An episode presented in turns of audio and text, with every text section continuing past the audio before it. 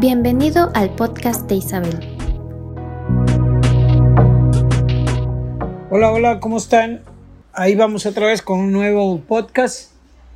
Un niño que está desestructurado proviene del abandono.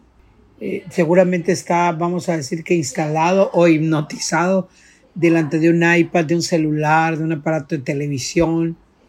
Y va a terminar llenando sus vacíos afectivos con héroes ficticios de mala calidad y afectando de esa manera su crecimiento.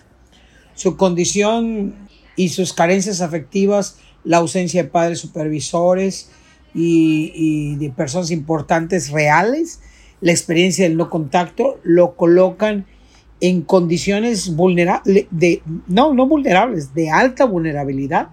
Ese niño va a ser una presa fácil de modelajes destructivos porque sus mapas mentales son pobres para desempeñarse en la vida. Son modelados y aprendidos gracias al celular, a la televisión, al cine, a los héroes ficticios. Los mapas de los que hemos venido hablando, de lo que hemos estado hablando, lo que te construyes pues adentro de la estructura, expresan costumbres, tradiciones, cada familia tiene su propio manual, su propia cultura, el folclore familiar pues sirven también para interpretar los eventos y todo cuanto sucede alrededor de la familia. La experiencia interna de cada persona. O sea, cada, cada persona en la familia la vive, la sufre y la organiza como quiere y como la percibe.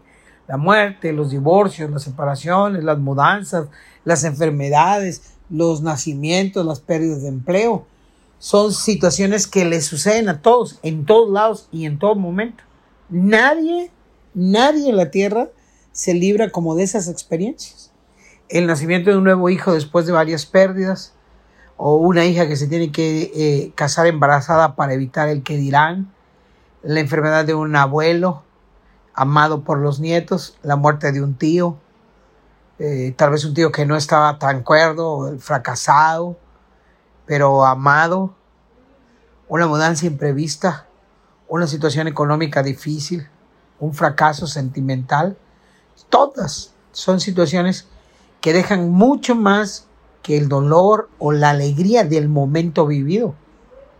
Eh, nadie en la condición humana está exento de estas cosas. Las preguntas son, ¿qué hace la familia con todo esto? ¿Cómo se afectan? ¿Cómo manejan sus emociones? Los acontecimientos en la primera infancia van a confundir, van a desconcertar en la rutina diaria. Y cada familia desde donde ha sido culturizada los va a interpretar, les va a buscar sentido y les va a buscar explicación. Por ejemplo, las familias pueden utilizar la religión para atribuir lo sucedido a la voluntad de Dios y resignarse. Ante, porque no pueden hacer nada diferente. Otros lo utilizarán como oportunidad de crecer y realinearán sus fuerzas para, para salir adelante. La mayoría, yo creo, se va a meter en la culpa, buscando a quien acusar de lo que les pasó, pensando, si no hubiese sido porque fulano, si no hubiese sido por tal situación, nunca nos hubieran quitado, etcétera, etcétera.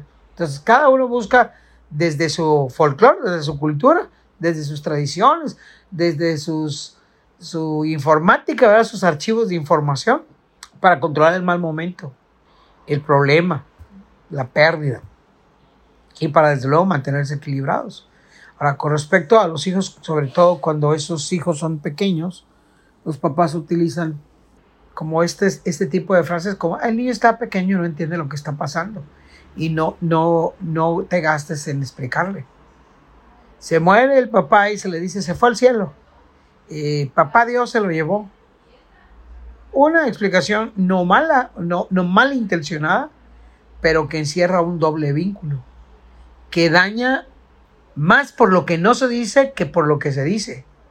Se busca racionalizar la pérdida, se informa subjetivamente. El cielo no es un, un objeto para el niño y se le va a crear una sensación de, caos de qué puede hacer. Además, se le puede crear un resentimiento contra Dios por haberse llevado a su papá. Continuamos. Sigue a Isabel en sus redes sociales.